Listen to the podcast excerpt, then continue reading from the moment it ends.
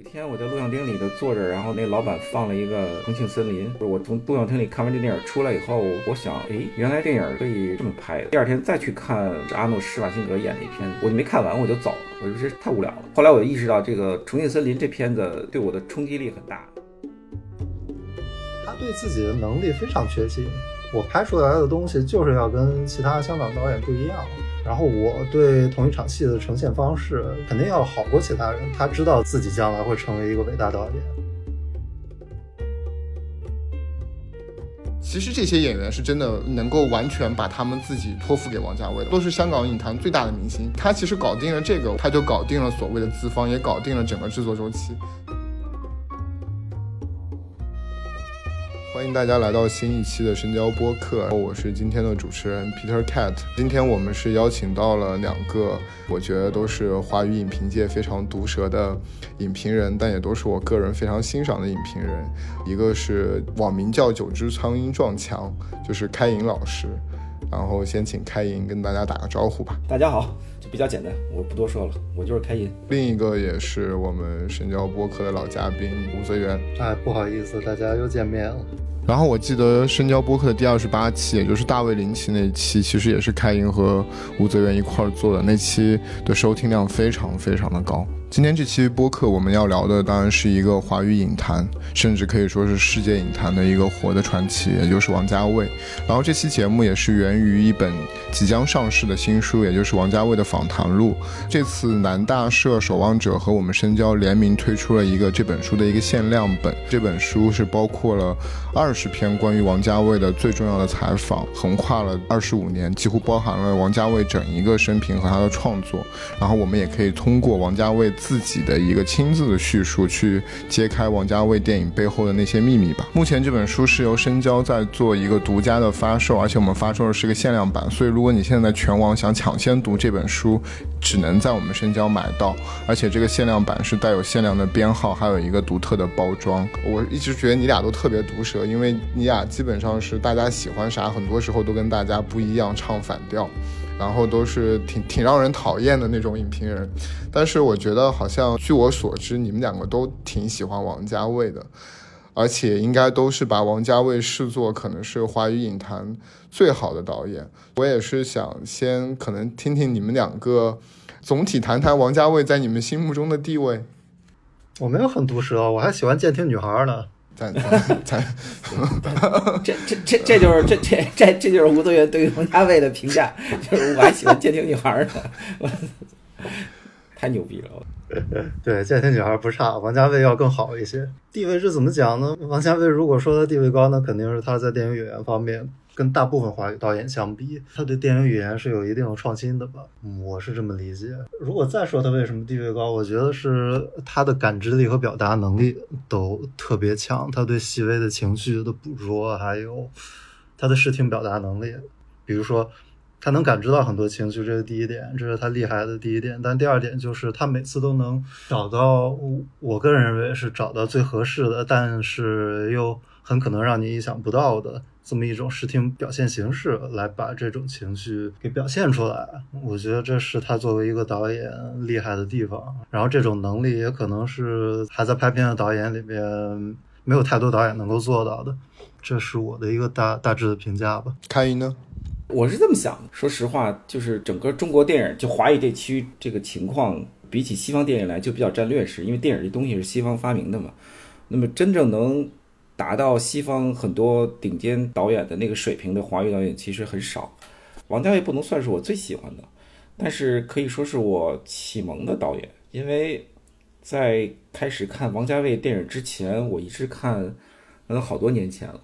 我一直看美国大片儿，比如说什么《终结者》啊，什么《第一滴血》啊，就是看个不亦乐乎，在那个录像厅里头。然后直到有一天，我在录像厅里头坐着，然后那个那老板放了一个。呃，重庆森林，我记得特别清楚，是我从录像厅里看完这电影出来以后，我想，哎，原来这个电影是可以这么拍的。然后我第二天再去看，我记得是看什么一个片子，是是阿诺·施瓦辛格演的一片，我就没看完，我就走了，我说这太无聊了。后来我意识到，这个《重庆森林》这片子对我的冲击力很大。你这么说吧，就是王家卫他给你了看了一种。完全不同类型的拍电影的方方法。这方法它不是那种像无机物一样，就是构成一个类型，然后你就一直这么滚动下去就行了。他王家卫在从从第一部电影开始，就是《旺角卡门》开始，他一直在用一个挺随机，但是又有成套路的方法去拍一个片子。他的片子那呈现那个面貌，永远是在不断的变化当中的。我觉得这个是他最牛的地方，而且是其他华语电影导演没有办法相比的一种，就是你可以在电影中囊括很多的任意和随机性，但同时你又紧紧把控着这个电影的总体的拍摄和创作的这个走向，然后让它成为一个挺奇妙的一个两两个东西的结合。我觉得这一点上。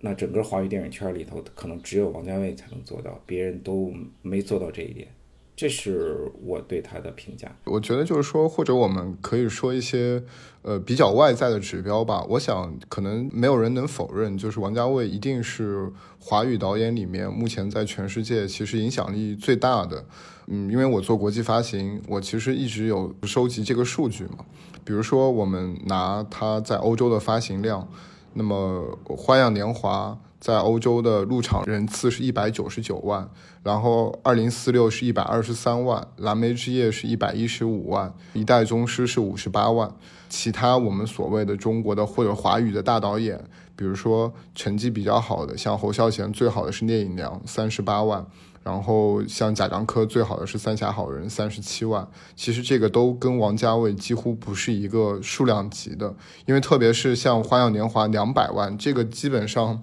在法国都已经是接近大的商业片的一个入场人次。所以我觉得就是说，从这个票房上来说，说就像这本书里面，王家卫自己总是说，我不觉得我在拍艺术片，我在拍商业片。王家卫在欧洲真的是。算是票房很不错的导演。其次，我觉得还有一个比较重要的指标就是，呃，王家卫当过柏林电影节评委会主席，而且还当过戛纳的评委会主席。尤其是戛纳这个，其实是呃亚裔当主席的非常少，华人应该更是只有他一个。王家卫在世界电影行业的这个影响力，我觉得是就不用多说。包括其实这几年大家都有特别多的年轻导演的电影，其实都在模仿。王家卫的美学，我觉得这种美学上的那种对于下一代影响，我觉得可能也是很难有导演能像王家卫这样。哎，我说一点啊，我因为我正好看完这本书以后，我有一个 我有一个印象，我觉得王家卫大概从一开始，我我甚至觉得他可能从《阿飞正传》开始，他对自身的定位就不是一个局限在华语电影市场的导演，就是这个定位，他其实还是挺明显的。就是到了《重庆森林》或者《堕落天使》以后，我觉得他这个定位是非常明显的。我觉得他经过仔仔细的考量和分析，他他知道自己的主流观众不在华语市场。尽管华语市场有很多人喜欢他的电影，但是他真的要，咱们从商业角度讲，他的电影要去卖钱的话，肯定是卖在卖补在海外，而且是在西方市场。所以我觉得你可以从这本书里看到，就是他对。外国记者，大部分的外国记者所说的这一套表达，非常的精细，经过仔细的，就是考量和思考过。你你比如他会列出大量的，比如说电影啊，甚至文学啊书籍对他产生的影响，绝大部分都是在外国，比如说精英知识分子或者文化人里耳熟能详的这些书籍和电影。你反过来其实不太多能看到他讲，比如说具体哪个华语导演对他产生了很大的影响，或者哪本华语书籍，除了金庸以外。很少，我觉得他本人也是摆出了一个姿态，是要和西方文化去对接的，用香港这个本土产出的这种混合型的中西混合的这种文化态势去和西方文化对接的。我觉得这是他整体制片思路的一个特别明显的一个特点，这就导致了他其实是一个外向型的导演。他跟很多比如说华语导演一开始所走的、所起始的那个点和击中外国观众的那个点，他设计的都不一样。我觉得这是它一个比较明显的特点，所以所以会导致，比如说像最终，比如像《花样年华》这种，其实是外向型非常明显，这种去对接或者是去冲击西方那种知识精英观众的那种祭点的那种方式，其实是我觉得设计的非常精巧，也很巧妙。所以它导致，比如说他的电影可以在外部卖很多钱，入场观众人数非常多，它内在有这么个逻辑在里。嗯，你你要光从《花样年华》的最后卖了这么多钱，那肯定从结果倒推的话，是他在迎合西方的观众看旗袍，看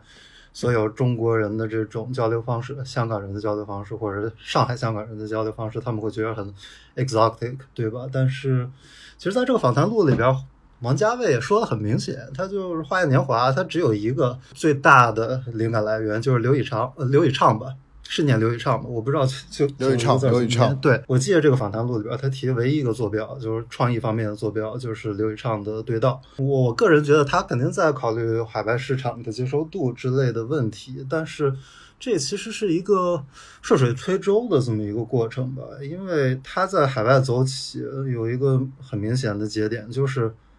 昆汀·塔伦蒂诺，他看上了《重庆森林》，然后他要求当时的米拉麦克斯，就是也就是哈维·韦恩斯坦，给他这么一个权限，就是把这部片子的北美发行权让他本人来操持，通过他当时执掌的一个叫 Rolling Thunder 的这么一个，嗯，米拉麦克斯旗下一个分支发行方吧。所以这个片子的发行在北美发行其实是塔伦蒂诺在弄的，然后既然有了塔伦蒂诺的背书。这个片子在海外，不管是美国啊还是欧洲呀，这个口碑慢慢就传起来了。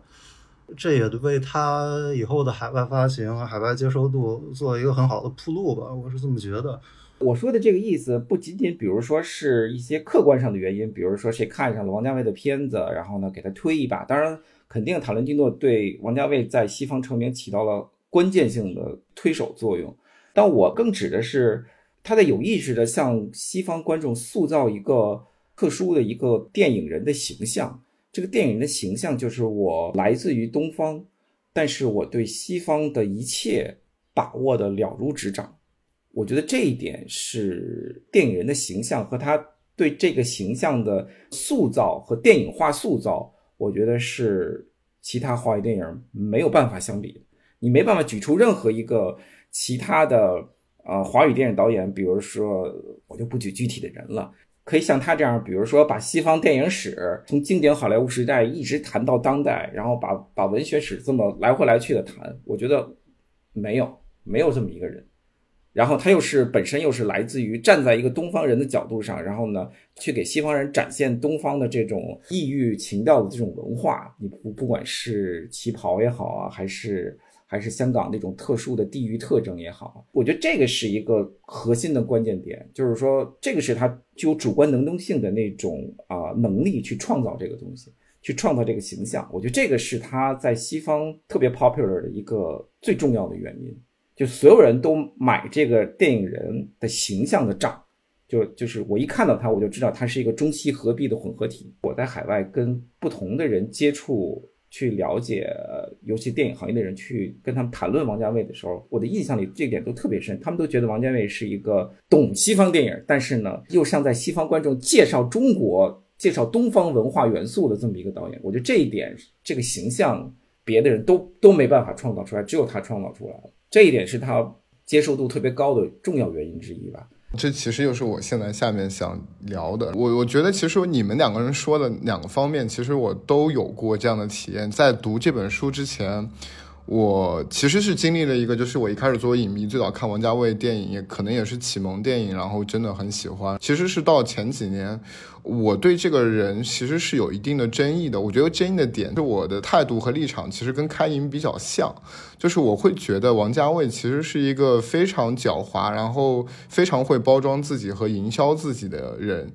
但是我其实看完这本书，我反而倒是有一点点变化，因为我觉得王家卫之前在我心目中其实是一个会非常会讲漂亮话，然后非常会去玩弄暧昧和神秘。非常不说人话的一个人，但他又是京剧频出。但是我看完这本书，我其实第一个反应是，至少他早期，我觉得跟粤语媒体和英英语或者说是在外国媒体那边，其实我觉得他还蛮平实的。就是我觉得相相对比之下，我觉得现在当下，其实我们反而能看到很多中国年轻导演，我觉得有的时候不太说人话。但是我反倒看到王家卫，其实我就觉得这本访谈录，我觉得他讲的还是一个比较朴实的，而且这本书我觉得挑选的比较有意思。是，他其实作者自己也说了，他们专门提到了王家卫的语言嘛，他说他的粤语是肯定是非常流利的，但不是他的母语，然后普通话也很流利，然后他还说他能够用英语表达自己，但是他不会用英语，他一般不用英语的习语、俚语和口语。我觉得这本书，因为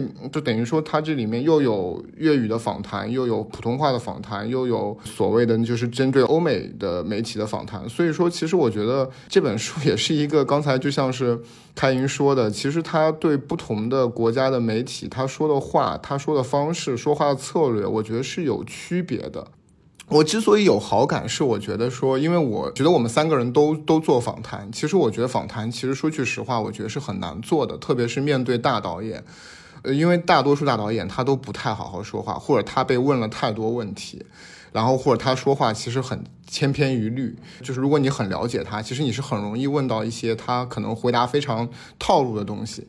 这本书里面，我其实觉得这些访谈，我觉得也是参差不齐的。但是我觉得反而好玩的是，有些访谈其实问题问的挺蠢的，在我看来。但是可能王家卫还是挺耐心的在回答。从这种参差不齐的访谈里，我其实能看到这个人还蛮立体的，很多层面的。就是我不知道这个你们是有没有什么想法？我其实没怎么注意这个，就从记者角度考虑这些问题，因为我觉得好好多问题都是给一个由头，让王家卫打开话匣子嘛，然后王家卫回答的东西也不一定跟那个问题就特别大的联系，我我是这么觉得。但是我印象最深的其实是他跟一个香港媒体做的，好像叫王家卫的《他与他》那一篇吧，我就感觉在那篇里面他的整个态度是特别自如的，就是想说什么说什么，毫无顾忌。比如说他评价其他导演啊，他说杰斯洛夫斯基不是什么一流导演，嗯然后当下的导演里边，那像看篇确实很多对料。对，他就很 open，而且就 no filter 那种感觉。在那篇里边，他聊自己的创作阶段的时候，其实也呃蛮自省的。其实不光那一篇，在很多篇里边，他对自己所处的一个生涯状态，前几部片子有怎么样的一贯主题，然后现在几部片子有怎么样一贯主题，某些具体场景，某些具体的情绪，他用哪些视听。他用哪些音乐来烘托？就是所有这些东西，我觉得他都能讲的都讲。然后我觉得这是这也是我的一个观感吧，跟你刚才说的有点像，就是蛮 open 的一个态度。但是他最正经的几篇访谈，好像就是跟那个米是米歇尔西芒吧，米歇尔西门特对就是对跟对跟正片的访谈。对，跟正片的访谈好像是整本书里边他最正经的几篇访谈。然后，对，然后开颖可能会觉得这几篇访谈就是可能事先他都已经准备好了，我有哪哪一套说辞，我这部片子参照了哪些西方的文学啊，或者西方的电影啊，我那部片子参照了哪些。但是我觉得这也是一个相互的东西吧。比如说西芒这个人，西门特这个人，他理解《春光乍泄》或者他理解《花样年华》，他是有一个窗口的，就是那个西方的视窗的。他被一个西方的视野所框架住，所以他只能通过他已知的那些知识框架来理解这些电影，所以他提出的问题也是从他自己的那个知识框架所出发的。然后在这个基础上，王家卫给了一些回答吧，我觉得他回答就还蛮正经的，不是很放松的状态，但是还是挺知无不言的吧。我我我大体观感是这样的。你说的应该是那个吧？就是每部电影都有自己的运气，应该是他，应该是他春光乍现，对，春光乍现那篇。对，其实我的看法也差不多，因为我平时也读正片的访谈嘛，就是我觉得他这一篇就是一个比较正统的、比较正经的一个，相对来说应该是含金量比较高的一篇。因为像《春光乍现》，我个人觉得那会儿也是王家卫真正的开始进入到西方视野嘛。呃，应该可能我怀疑这部应该也是法国媒体可能最开始介绍他，所以应该这篇你看我我觉得西蒙问的时候是从很多他小时候的事情。哎，好像也还不是这篇，是总共是不是西蒙有两篇啊？哦，还不对，是西蒙西蒙应该《春情森林》就参呃就做了一个访谈，啊，有两篇，对他做了好几次，呃，三篇，三篇，我觉得三篇，三三篇一个是一个是《春森林东邪西图三》，篇吗一个是《春光乍泄》，再有一个是《花样年华》。对，我就觉得西蒙这几篇就是比较正常，就正统，就是比较正常，就是属于那种对比较比较正经的。然后我觉得就是刚才开英提的那个问题，其实我也想说，我觉得其实这个东西有点像，我觉得也未必是王家卫自己刻意想要去。所谓贩卖或者营造的吧。我我倒更感觉是说，首先他是一个香港导演，我觉得香港在中国这个近现代历史上，他所占有的那么一个独特的，本来就是大家知道是一个混血儿的这么一个体制，然后他又是一个从上海到香港。然后从小可能他受到的那种文学启蒙，呃，也来自于非常多西方经典的一些文学，加上他自己在那个年代他在香港戏院里面看到的那么多外国电影，我觉得这其实相对来说，我也比较可能是还是比较顺水推舟的一个事情。就好像我觉得，比如说贾樟柯，他可能在第六代里面，或者说现在在国际电影节上扮演的那个，可能能够代表一个中国的知识分子在批判中国社会或者反映中国。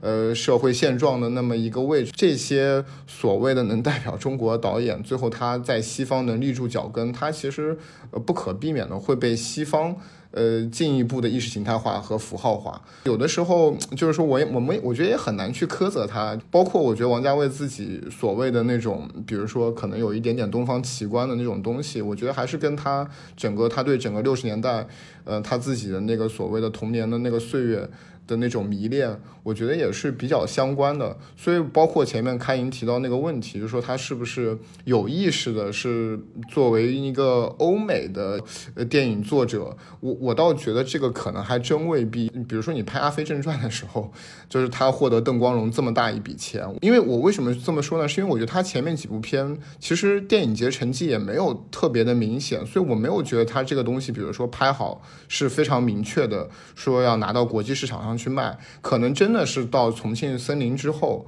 我去查一下资料，我还蛮震惊的，是说，呃，他其实一第一步进到所谓主竞赛的应该是《东邪西毒》。呃，去的是威尼斯主竞赛，应该是也是九五九六年那会儿。你像《重庆森林》，我还蛮震惊，这个片子去的是洛迦诺的主竞赛。呃，但是这个片其实是成功的，使得他在西方真正获得了声誉，然后很顺水推舟的下一步《春光乍现》，然后真的就就到了所谓戛纳的主竞赛。然后在法国，其实我看到《春光乍现》成绩卖的也很好，卖了二十九万。人次入场，就这个成绩肯定是在当时和拍那个拍《海上花》的侯孝贤应该也是差不多的。那我觉得从那个时候开始，呃，他才开始好像有国际的资金介入，然后还是有比较明确的说有一个欧美的受众。然后包括我们在这个访谈里面，我们也看到王家卫基本上他所有剪辑的截止日期。就是这个片子要去戛纳的时候，所以那个之后的王家卫，我觉得可能是我们现在比较熟知的一个所谓的国际王家卫。但在那之前，呃，他跟香港电影工业的关系，我觉得可能是更密切的，甚至跟我觉得跟杜琪峰早期一样，他基本上那些片子基本上就是在，呃，主要还是卖香港和东南亚、台湾的，呃，可能还未必真的是一个卖国际市场的导演。有一个访谈，我觉得挺有意思的，可以反映挺多他的那个思路和情况。是他和台湾的，应该是个作家吧，叫林德耀，这人应该已经去世了。我觉得，就是他在这书的上半部分和林德耀做了一个访谈，那个访谈我觉得很有意思，因为因为林德耀，你听他提的这些问题和他说的这些话。你就能感觉他是一个，就是一个西方文化观念特别强的一个作家，带点非常强的那种西方文化研究的那种观念，就是总想把一个人或者一个电影啊，就是符号化。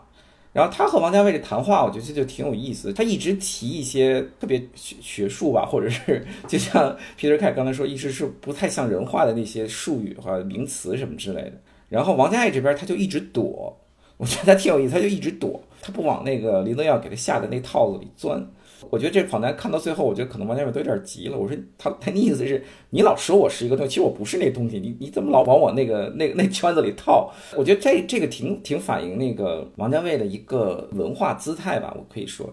他的一个姿态，我觉得挺明显的，就是说他不是一个学者型的导演，他也不是一个认真的去做学术领域的文化研究的那么一个文化人。因为我觉得这跟他在香港成长的这个环境和特性特别有关系。就是香港这个城市这个环境，它是有非常强烈的这种地域性文化的这么一个一个城市。地域文化，你可以说他把中国和西方的某些文化特性和要素结合很好，但是这城市里的人，我觉得起码在九十年代以前，这个城市的文化人，他不把这种呃关于文化的一些文化艺术的一些东西，比如比如小说啊、电影啊，甚至戏曲啊，他不把它拔到一个形而上的层层面去看待这个问题。就他没有这个思思路和也没有这个习惯。尽管这个这个城市的很多文化产品很发达，但我我感觉很少有人就是像后来出现的，比如说像梁文道这样的，就是他很习惯，就是说我我我说一个东西，我就把这东西要拔到一个理论角度或者是一个文化高度去看这个问题，没有。但是那个我觉得九十年代往前没有这样的一个一个人物，所以王家卫其实他是在那个年代长出来的这么一个人物，就是他骨子里没有这个习惯，所以我觉得他和林德耀那个谈话特别有意思，就在于就是说。他拒绝把自己进行一种抽象的符号化定位，他特别喜欢用一种，就像吴泽元刚才说的一种比较情绪化的一种力量去表达自己，但这并不意味着，比如说这种情绪化的力量会忽略的是那种世俗文化的东西。王家卫的更更明确的这种标志是他的。这种世俗化文化的的元素和他自己情绪上的一些比较迥异的特点结合起来的一个，他的电影是这么一个两个东西结合起来这么一个产物。这个东西还影响到后面，比如他所采取的各种各样的技术手段，比如剪辑啊，或者是拍摄时候的那种特殊的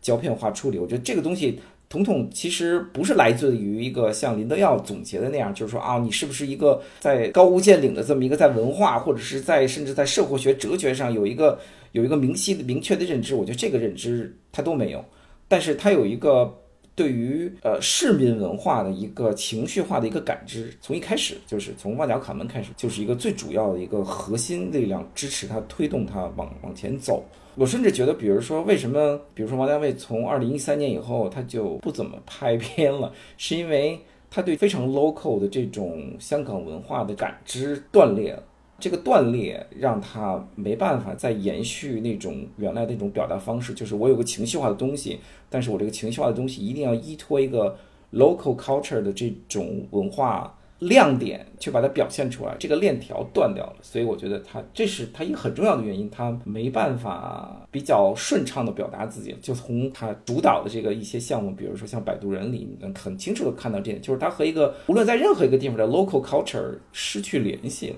我觉得这个是他的一个呃命门吧，你可以这么说。回到刚才的问题，我觉得。从阿飞正传开始，就这两个层面、这两个元素的一个结合体，而这个结合体它其实注定了它的走向不是本土观众，甚至不是东亚观众，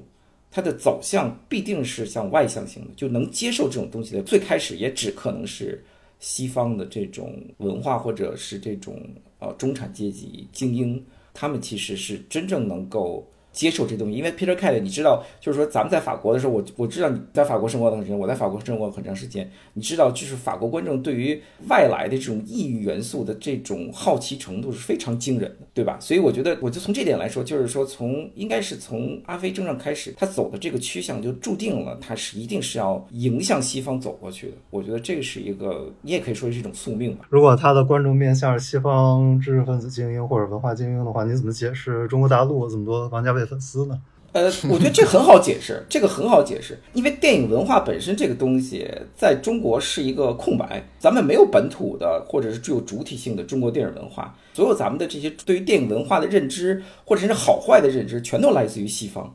要不怎么为什么每年这么多人瞪着瞪着瞪瞪着戛纳、瞪着威尼斯、瞪着柏林看得奖就是好的，对吧？因为你所有的电影标准，你对的，你他的认同标准全都是从国外来的。这很简单，但这个从你的个例来说就不适用啊，因为你并不是看了戛纳或者是威尼斯所有那些口碑以后，你去看《重庆森林》，你就是在录像厅里面看《重庆森林》。我觉得很多国内的，我觉得我的个例不太能代表中中国的整体的这种情况，因为我我就举一个例子吧，我就举我的个例，其实我我我先举个例子，就是《东邪西毒》，其实。第一波电影文艺青年，我感觉里边第一波电影文艺青年最喜欢的王家卫电影之一是《东邪西毒》，然后他们会把所有这些那些矫情台词儿都做成小抄，然后指望着呃写情书啊，或者是写分手信的时候能用上。然后那部片子在威尼斯也就拿了一个呃什么银狮奖之类的技术成就奖吧，颁给杜可风的。其实，在西方没炸出来什么水花，一直到二零零八年重新发了一个终极版，大家才知道啊，还有这么一部电影呢。所以，其实很多人接触王家卫是从录像厅啊，或者是 VCD 或者录像带那个时期开始的。我觉得他们是有自主意识的，他们是自己挑出来王家卫的，他们也是看出来王家卫跟其他港片不一样。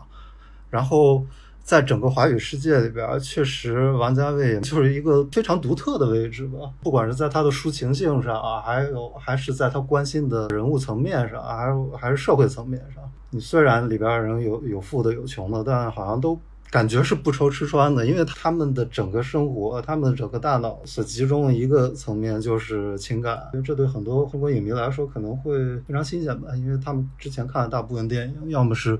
跟政治比较相关，要么是跟乡土啊根源比较相关，或者是文化的传统比较相关。所以王家卫是一个没有替代品的这么一个导演吧，在当时也好，在现在也好，在国内中国的电影文化这个语境里边也好，所以我不太能同意他是被西方的口碑所筛出来的，再传播回中国的这么一个导演。嗯，这是我我我我这样给你举个例子吧，我我我这样我给你举个反例，我这个举反例，因为整个九十年代后半程我也在做媒体啊，一个有意思的一个现象就是在九十年代后半程，整个香港电影在中国大陆录像厅里，无论是对对街边青年也好，对文艺青年也好，产生了真正冲击力的，就是两套电影。一套是《古惑仔》，另外一个就是周星驰的《大话西游》。如果你说大家无论是怎样在各种各样的青年、街边青年、文艺青年、知识青年，在那时候流行的网络上在抄台词、背台词，然后把它变成网络流行语用语的，那你真的是除了《大话西游》没有第二个。你《大话西游》的那个话语或者是人物。或者它的整体这个这个情节的那个病毒传播量，我觉得要超过那个时候的王家卫，无论是《东邪西毒》还是《呃重庆森林》，要怎么说无数倍吧？可以，你可以这么说，那个影响力是无数倍。我因为我记得我在报社里的时候，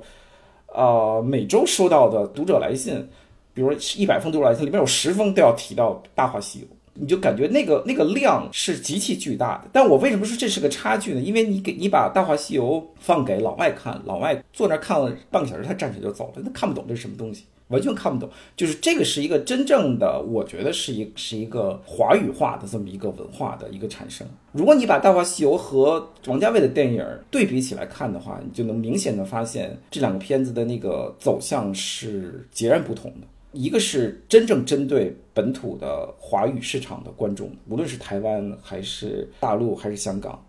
另外一个，我觉得它就包含了像王家卫电影，它就其实包含了非常非常多的复杂的元素。这个元素很多不是针对华语观众，我我反正我坚持我这个观点，不管是主动还是被动吧。从《阿飞正传》开始，它的很多很多的元素的点和它要表达的表意的内核，都不是针对本土华语观众。呃，那我更那我会更倾向于认为《古惑仔》或者《大话西游》，它针对的更多是它更面向的更多是平民阶层的观众，然后王家卫的电影面向的更多是中产以上的观众，这个可能不分中西的。我觉得《古惑仔》可能是这样，但我觉得《大话西游》，如果你这么说的话，其实小看了小看了它的影响力，它的影响力肯肯定不止在就是说底层的或者是青年那上的。他的影响力，起码在大学生里面，或者是是在学生群体里面是非常非常广阔的。甚至比如说，在一些年轻的那个时那个年代，在年轻的白领阶层里面也是非常流行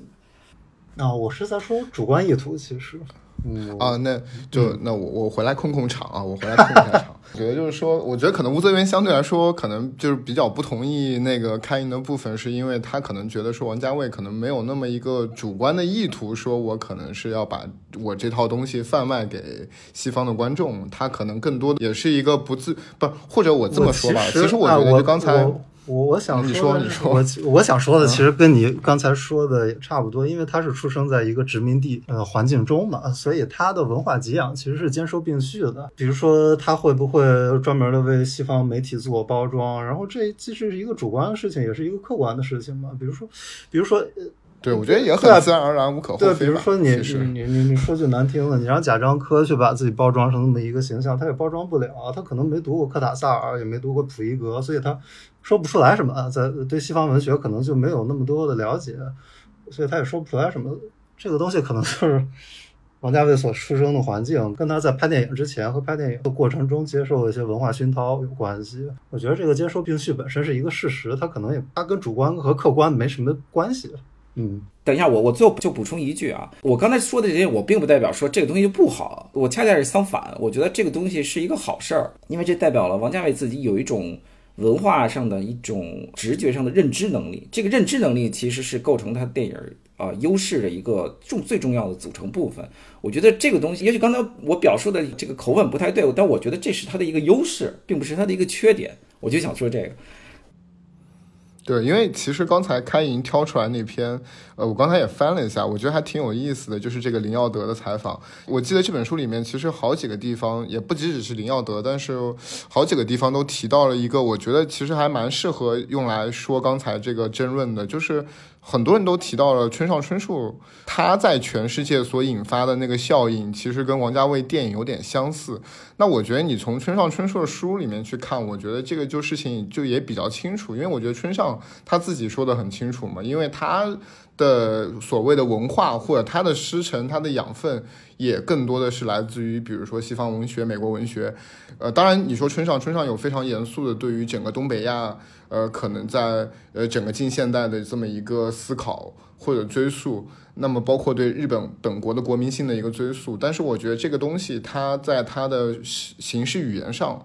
可能是有大量的传承，是来自于他的西方文学或者西方的音乐。呃，爵士乐，这我觉得其实跟王家卫的处境其实是类似的，就是说这都是他们可能在童年时代或者少年时代整个成长过程里面已经奠定好的一个文化基因。就是刚才刚才开营也讲了嘛，王家卫不想把自己包装成，或者把自己定位成一个知识分子，或者是以文化批评视角来讲故事这么一个导演，这就让我想起另外一个话题，其实是他的工作法。就他一直说自己是以直觉出发，然后以本能出发，以情感出发来拍片子的，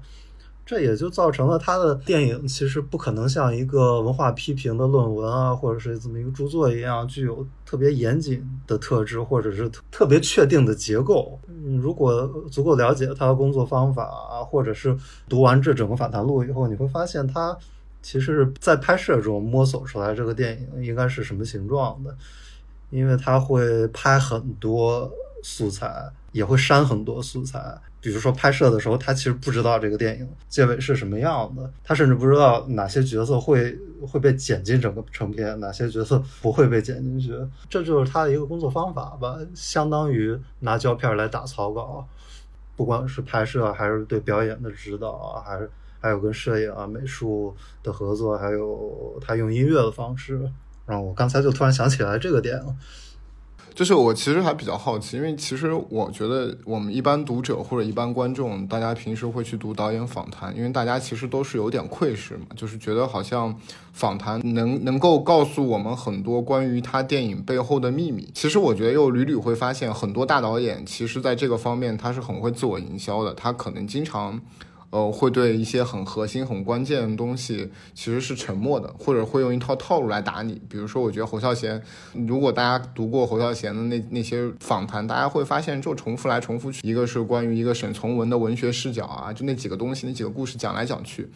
那么，我觉得我不知道你们看了这本书，其实对于就是王家卫的整个工作方式，呃，会不会有所新的认识，或者有什么感受？这本书里边，我印象比较深的东西，可能是他对音乐的理解吧。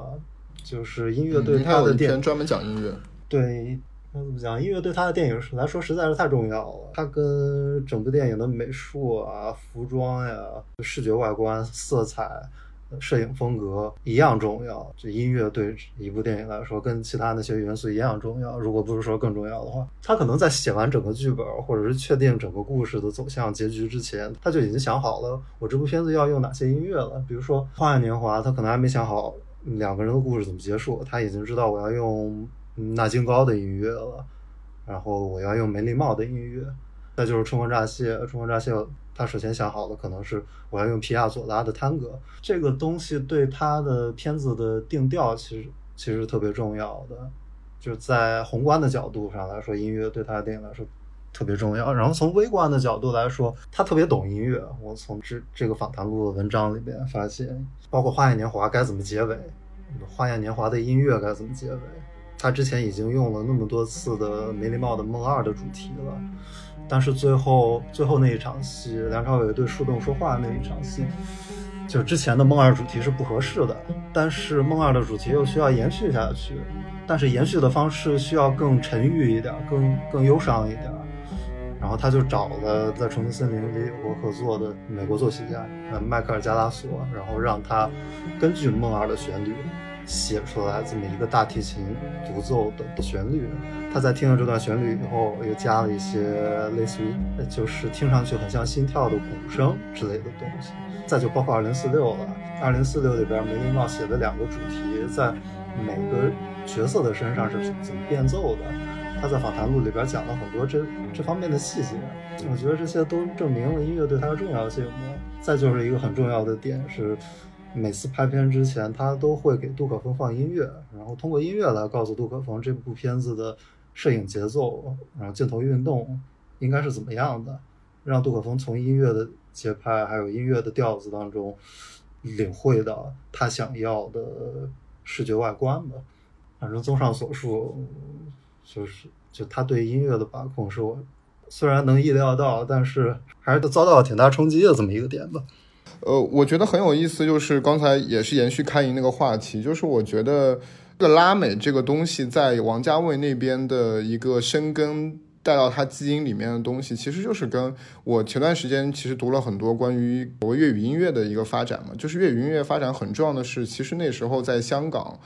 比较重要的做编曲的，做特别是在餐厅里面，呃，做伴奏的，主要都是菲律宾人。所以就是菲律宾人其实是在那个阶段，就是把拉美音乐带到了香港。然后这个东西其实我觉得又是在王家卫这边，最后在王家卫的电影里面扮演了一个非常重要的角色。不仅仅在《阿飞正传》里面，好像把他带去菲律宾拍电影了，包括后面可能去阿根廷。所以我觉得这条线索其实我觉得也是音乐，呃，赋予王家卫电影的一个创作序列的一个很重要的东西。他在访谈录里边有说，他之所以印象最深的就是《花样年华》里边用的那几首纳金高的音乐都是西班牙语的，就是因为他儿时的菲律宾的乐手对他影响，因为纳金高其实是一个美国人。然后他平时唱的都是英语歌曲，他出的西班牙语专辑其实没有多少张，但是最后王家卫选了他西班牙语的作品，就是源自他儿时的一些受到影响吧。至于这个影响是不是扩展到了他成年以后读拉美文学比较多，这这我也不确定。但是整体上来说，他受到文学给养和受到音乐给养，其实蛮有整体感的。最巧合的一点是，其中可能还有某种同构性，因为。香港也是殖民地，然后拉美的大部分国家一开始也是西班牙人殖民地，当然菲律宾也是西班牙殖民地，所以在这些文化里边是有一些同构性的。呃，其实我挺同意的，就是你刚才其实说了一个，就关于王家卫的一个创作巅峰期。其实王家卫创作巅峰期，说真的就是八十年代末，然后到可能就是《花样年华》拍完，我们至多延伸到二零四六吧，其实也就是这么一个十五年的时间。他在这十五年间迅速成为了一个世界大师，成为了一个戛纳评委会主席。但是，的确，就像你说的，他的那个养分其实就是来自于王家卫童年时期特别市井的这么一个特别杂糅的这么一个殖民地文化和殖民地记忆。因为最近开英老师也出了一本书，我们可能下下期会去做他这个书的一个播客，因为里面有一篇就是他写《花样年华》的一篇文章，然后这里面你其实是，当然你是套了一个。呃，德勒兹的一个理论，情状影像的这么一个理论，其实你是在讨论，你觉得《花样年华》对于王家卫其实是一个很重要的分期嘛？然后从《花样年华》之后，呃，王家卫电影更加走向了一个相对来说封闭的一个阶段。我们也迅速的看到，似乎从就是从结果上看到，似乎王家卫创作力是整体性的是在一个衰退吧。特别是拍完《一代宗师》之后，甚至到现在都是还没有新的作品问世。然后我们其实去回顾他《旺角卡卡门》到《花样年华》这段最黄金的时期，他基本上他讲的所有故事都是跟香港的在地文化，或者说他所追忆的那个六十年代的香港，呃，紧密相关的。似乎他脱离了这个东西之后，呃，在相对来说比较形而上的二零四六，或者说是在后面他去美国拍片，我们在包括他在大陆拍《一代宗师》，好像就不是这么一回事了。嗯，我很喜欢二零四六。要让我定义巅峰尾巴的话，我会定在二零四六。我其实有一个挺好奇的一个一个问题，就是我延续那个那刚才 Peter Kay 说的那个事儿，就是他的拍摄方式。我有一个其实特别不解的一个问题，就是因为香港的拍摄节奏都特别快，但是在这篇文章里呢，我我发现就是挺有意思的，就他一开始在讲他拍那个《旺角卡门》，他从一开始拍《旺角卡门》这个片子就拍了五个多月，就是换句话说，从成片到最后剪辑成功就拍了五个多月，这种制作节奏在香港其实是特别鹤立鸡群的，因为正常的一个。尤其是开始，就是王家卫是作为一个商业编剧转行到一个那时候，可能他自己都觉得自己还是个商业导演的情况下，他可以把一个片子拍出五个多月，其实是一个挺惊人的一个一个。它不符合当时香港电影工业运作的那个快速的那个规律，因为到八十年代末到九十年代初的时候，可能一个片子从拍片到上映，也就是一两个月的时间。或者是两三个月顶头了，就就就要就要上映了，所以他从一开始就就和别人的这个拍摄节奏不一样。我其实我我没有答案，但是我想提这个问题，就我很好奇，就是他的这个拍摄节奏和这个拍片，不知道是怎么能在香港立足下去的。我就我就觉得这个事儿让我觉得特别特别的惊讶。我甚至觉得这可能和他自己的为人处事的那个能力非常有关系。当然他自己没有说过这方面，但是我从我的角度去审视的话，我觉得其实王家卫是一个，好像演员们啊、制片人都说他很怪啊什么之类的，就是要做很大量的研究啊，要要要片场现场要停拍很久去想啊什么之类的。但是我从我的角度来看，我我觉得第一个，在所有这些表面元素之外，我觉得内心最重要的一点就是他是一个抗压能力和和意志力特别强的人。我觉得你只有做到这一点，你才能在当时那么样一个严酷或者压力非常大的商业市场环境里，你坚持走一个自己的节奏。然后第二个，其实就是在同时，我觉得他肯定是一个和周围的人就这种沟通能力或者是人情关系铺垫能力非常强的人，他才能做到这一点。如果不是这样，我觉得有一个反例，就是跟他合作的谭家明，就是真的拍了几部片子就拍不下去，就就直接。到学校当老师去了，因为谭家明真的是一个个性非常强，然后不妥协，然后跟所有人都处在一个紧绷状态的这么一个人，所以他他最后没办法把电影拍下去，只能只能只能到学校当老师。但我觉得王家卫他和谭家明最不同的一点就是他一定是一个处事关系和能力非常强的人，就是他在自己意志力非常坚坚定的这个情况下，他又是一个怎么说像流水一样和周围人处关系的人这样的人，所以他才能做到，比如说。把演员，因为有的演员要跟他很久，比如说拍《东邪西毒》，把所有人拉到那个拉到甘肃去，然后在那儿一直蹲着蹲蹲好几蹲两年时间，都怎么可能呢？但是我觉得他一定是一个在这方面有啊有特殊能力的人，但是他其实自己从来不提这一点，我觉得这是我的一个问题啊。我其实觉得他有提，呃，就是他没有直接提，可能是间接方面的提吧，就是。就是这本访谈录有提供其中的一个答案吧。他的电影是从人物出发，而不是从故事出发，所以他对每个角色其实都是很很下心思的。然后他会根据每个演员的特质，然后量身定做一个角色。而且他写的台词儿，他写的剧情完又又不是那种走类型套路的的剧情，所以演员们可能会。喜欢跟他合作吧，觉得跟他拍戏会带来一些不一样的体验，会有新鲜感。再就是他对人物懂得很多，然后在所以在他手下演戏，终究还是会有安全感吧。虽然他可能脱戏，他可能没有剧本，但是他对每个人物本质上是很懂的。《阿飞正传》那个访谈里边，我印象最深的一个点就是张国荣说的话，就张国荣当时已经演过很多戏了，然后他就说。我我我现在是一个 professional，我对 amateur 其实特别没耐心的。我就是我我作为一个职业演员，我对新人导演非常没耐心的。但是，但是在跟王家卫聊了剧本、聊过角色以后，我我发现他跟我完全在一个 level 上。我愿意耐心的倾听他的东西。然后我一开始只是想客串演这个片子，后来却后来跟他打交道以后，我我同意演主角，我同意为他的片子付出这么多时间，所以。他在和演员沟通方面，我觉得肯定是有有这么一手的。嗯，这跟他的工作方法也有关系。我我可以补充一句，就是说，可能很多演员就是在他的片子里表演层次上有一个挺质的提升。因为我印象比较深，就是张曼玉。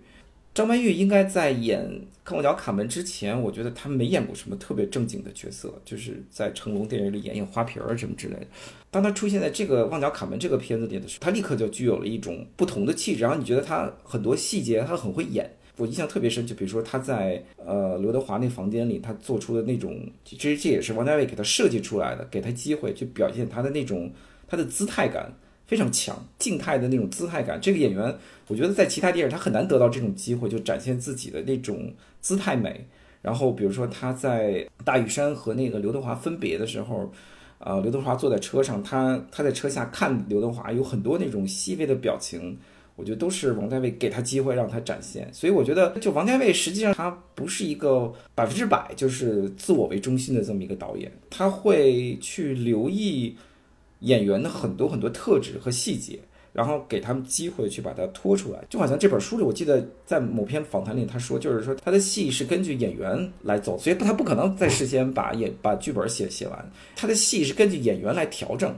就是说演员是什么样的，他就根据演员的本身来调整，他不根据演员来调整的。这个剧本戏，我觉得都是失败的。当他失去这种可能性的时候，这个片子就失败了。最明显的那个例子就是《蓝莓之夜》，就《蓝莓之夜》实际上他在演员方面能表达的那个能动性的那个空间是最小的，因为他必须事先把这剧本写好了，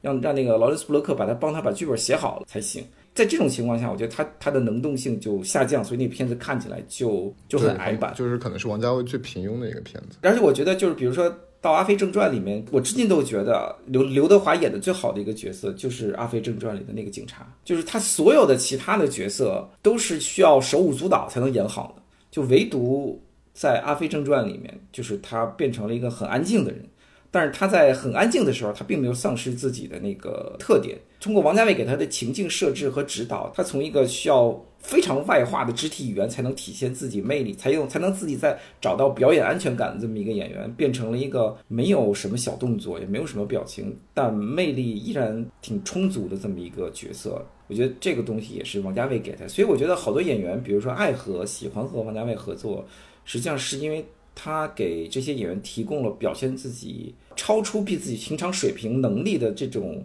这种进行这种表演的这种机会，我觉得这个是也是王家卫自己的魅力的所在吧。就是这种我想说，其实这点我觉得是可能是王家卫最重要的一点，因为我们其实当然这本书里面也没有王家卫确实也没有那么多的牵扯到说是他是如何能够在香港这么快节奏的一个工业里面如此慢的拍片能生存下来。我们也能看到很多记者其实问了很多八卦的问题，但他其实也没有怎么去正面的回应。但是其实我们能从结果上的确。却看到说，比如说我们都知道，呃，所有这些香港的最大牌的这些巨星，这这梁朝伟啊、刘嘉玲啊、张震啊，他们的演员约都是在王家卫的公司，在泽东。这个当然一方面，我当然是王家卫把他们一手带到了国际舞台。但是我觉得，其实，呃，从他们愿意为这个导演付出那么多的时间，包括刚才其实吴泽元引用的那段张国荣说那段话。呃，就是说我我是专业的，我觉得你现在只是个业余的新人导演，但是他能够那么快的被王家卫所说说服，然后为他付出一年的时间去拍《阿飞正传》，其实你能看得出来，我觉得王家卫是一个完全能够拿捏演员的人。然后你看这段，我因为我觉得这也是这本书里特别有意思的那段，就是讲他们去拍《春光乍现》，他们到了阿根廷，但其实都根本没有故事嘛。然后他告诉梁朝伟说。呃，下面你要跟张国荣演一个同性恋，第一天就要拍性爱场面。这个书里面，王家卫写的是，他说是梁朝伟特别震惊，当场就拒绝了。然后此后的三天，他一直处于震惊的状态中，总是一个人坐在角落里发呆，什么话也不说。我我说一句，我就觉得就是我说一句，梁朝伟没有拒绝，梁朝伟演了，然后梁梁朝伟懵逼了。我记得是这样的，就是这个当然是你可以说是，就是王家卫后后面他怎么在，就是说可能这是他对外国记者的一个策略，但是我就觉得就是说。呃，其实这些演员是真的能够完全把他们自己托付给王家卫的。我觉得这个其实，在这大家都大都是香港影坛最大的明星。我觉得就这个东西，他其实搞定了这个，我觉得他就他就搞定了所谓的资方，也搞定了整个制作周期。你就是这些演员，他们都愿意，比如说协调自己的档期，这样子来。嗯，把时间这么给你，其实我觉得这个东西跟大陆跟跟谁很像，跟娄烨有点像。我反正每次在行业里听说，也就是所有的演员也都是演完娄烨的戏，就是怎么样疯狂的在说哇，就在娄烨的戏片场里是如何的舒服和自如，他们能够完全的按照自己的那个样子去发挥。且娄烨的戏，他们一给时间可能就给半年，就是我觉得都是如此的一致啊。但是我们从结果上，我们又确实看到了，比如说不管是王家卫还是娄烨，他们的戏确实能够把这些演员带出来，大家观众真的会说是不仅仅他们可能在国际影展上在戛纳拿了影帝拿了影后，观众也确实会去讨论他们，会去真的挖掘到这些人内在的魅力。就是我觉得这确实是他的一个职业生涯的，我个人觉得就是每个导演要有的那个基本的那个核心的绝招吧。我觉得，就是我觉得可能也给了，就是刚才其实吴泽源也就是提到的那段，就是说到底我们看王家卫如此怎么说呢？如此非常规的这么一套美学形式是怎么来的？可能也是在时间上给到了这种可能性之后，我觉得他才有可能到片场再去寻找这种。呃，所谓的拍摄的可能性，我我其实今年还真的是跟一个在繁花剧组里也是摄影组的就摄影师聊过，我说你们怎么工作？他就是说王家卫可能能够把三百六十度所有角度都拍一遍，可以拍可能一条可以拍很多很多遍，然后可能他们在王家卫来之前，他们先拍一套，然后王家卫来了说这么拍不行，他自己拿摄影机就再来弄一遍。就是等等等等等一下，我想问一下，他们都是非常啊，等一下，我想问一下，这是拍电视剧这么拍是吗？他拍的是那电视剧，我不知道。就那我那当然对，但是我我觉得王家卫拍《繁花》，他不管是在拍一个电视剧，还是我觉得他拍电视剧，估计也跟拍电影没什么区别吧。就我觉得，我觉得就是这还挺疯狂的，因为电视剧那那个那个戏的那个量和电影还是还是不大一样的。我觉得就是就是，如果电视剧这么拍的话，那是还是很疯狂的。我觉得。对，反正我好像有听说他们把和平饭店，我不知道这能不能说，反正他们还找了和平饭店一直没有变的那个阳台包下来拍了一个礼拜，就为了一场戏还是什么的。就他们拍完了呃，现在拍完了。呃，呃，我不知道。那我电视剧好像拍完了，电电电视剧好像前一阵儿不是不是杀青了吗？还还还还开了。但我觉得王家卫的片子没有杀青这一说吧？我觉得你是不是没有剪完？就是总是有 还有新的。但我但我记不清楚了，好像但是我觉得好像电视剧的导演应该是另外一个人，我记不太清楚了。好像电视剧的导演啊，他跟沈岩一块儿拍的吧？是吧？对对，好像就是电视剧，好像是就是，但是就像当时大家所有人都说，摆渡人有很多部分是他自己拍的。对，基本上应该都是他拍的。对，因为我觉得他们就是说，像这种类型的导演，王家卫也好，娄烨也好，他们的那个片长片比一定是非常的长，他们的素材量一定是非常非常大。然后我觉得这就可以带出，其实我想聊的另外一个话题啊，就是他们的剪辑工作。因为因为大家都说王家卫没剧本，或者说就前面我们说故事不重要，人物才要紧，可能。都是通过拍摄的过程，才在慢慢决定这个片子的走向，所以感觉剪辑就变成了一个他真正的剧本创作的过程。包括王家卫电影，我觉得这本书里面还有个特别有意思。我们通过不同国家的访谈，我们能够发现，就是说王家卫电影可能为了市场，在不同的区域版本都不一样。而他本人似乎跟大多数导演都不一样，他都他倒反而不是很 care 这个事情。他包括我记得在那个一代宗师那个访谈里，他说他觉得都是同一部电影，你没有必要去找别的来看，你看你现在这个就可以。但我觉得，但我但说实话，我觉得一代宗师那美国版短版要好看很多，就是比比那个比那个两小时的版要两小时十分钟那版要好看非常多。你感觉好像是看了另外一个电影一样。对我其实一个印象，我我如果能插一句的话，我其实觉得，我当时看完美版以后，我觉得大陆版甚至打草稿就是还没有定稿，他在美国版的时候才真的把整个故事给定型下来了，才找到讲这个故事的最好的方式。对我这点我特别同意，我觉得那个美国版的那个整个那个情绪。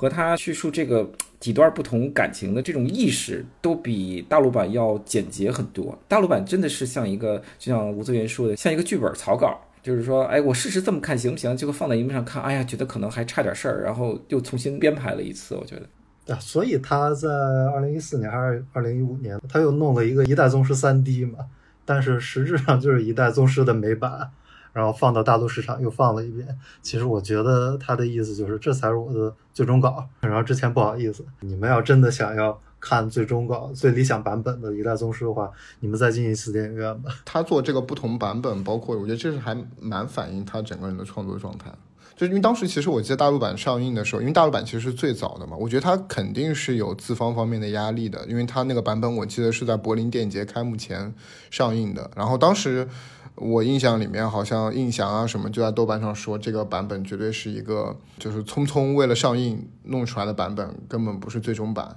然后我们后面其实确实看到了很多不同的版本。就包括他也说，他不是每次戛纳那个版本，他后面都会再调嘛。当然，很多导演都会这样，嗯，但可能王家卫这个状态，就让我有点想起那个，就巴赞在写博格森的电影，在写毕加索的那个《生辰》的时候，我就觉得就是好像王家卫电影是他的那个剪辑是永远不会结束的，就好像他在剪那个《东邪西毒》的最终版一样。我觉得这可能跟他的拖延症这个特点比较有关系吧。在这个访谈录里边有很多例子能反映他的剪辑流程嘛？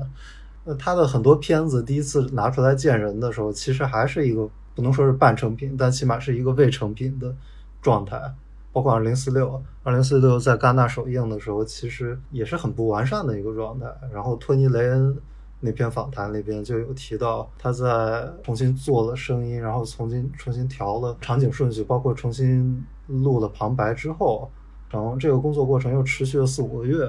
然后大概是在八月份还是九月份，这个片子正式在大陆和香港的市场推出的时候，有有一些旁白已经被改过了，然后那个旁白的改修改是非常理想的。然后他提出的例子就是《二零四六》里边的科幻段落，穆斯特仔是科幻段落里面的一个角色嘛，一开始用的是穆斯特仔本人的旁白，但是。到了最终发行版的时候，王家卫改成了梁朝伟的旁白，因为梁朝伟是这段科幻故事的作者。然后通过这么一个改动，我们就能很明确的体会到这个片子它所表达的重点，其实不是木村拓哉那个小说中的角色是怎么想的，而是周慕云、梁朝伟这个作家是怎么想的。所以这部片子的重点可能是在写作方面。起码是这一个段落的重点是在写作方面，然后这一点我觉得特别妙。然后我有印象，好像《花样年华》还有《春光乍泄》，我我印象可能有误，但是就是从细芒做的访谈里边，你能感受到，其实细芒描述的呃电影场景跟我们现在看到的电影成片是有差异的。戛纳首映的那个版本很有可能就不是我们现在所看到的。最终中的中间版，可能戛纳的首映对他来说只不过是一个特别确确定的 deadline，然后在那个 deadline 以后，他起码不可能再去重拍了，然后他只能以手头的这些素材来再做一次组织，得出一个在现有条件下最理想的版本吧。他也是自己说的嘛，他说每次去电影节，其实最大的意义是给我一个 deadline，给我一个限制，让我不可能无休止的拍下去。我记不清了，但是我应该看过《重庆森林》的另外一个版本，就是对《重庆森林》好像长，嗯，比这个长。《重庆森林》好像美国版和香港版是不一样的，而且在一些配乐方面都有调整，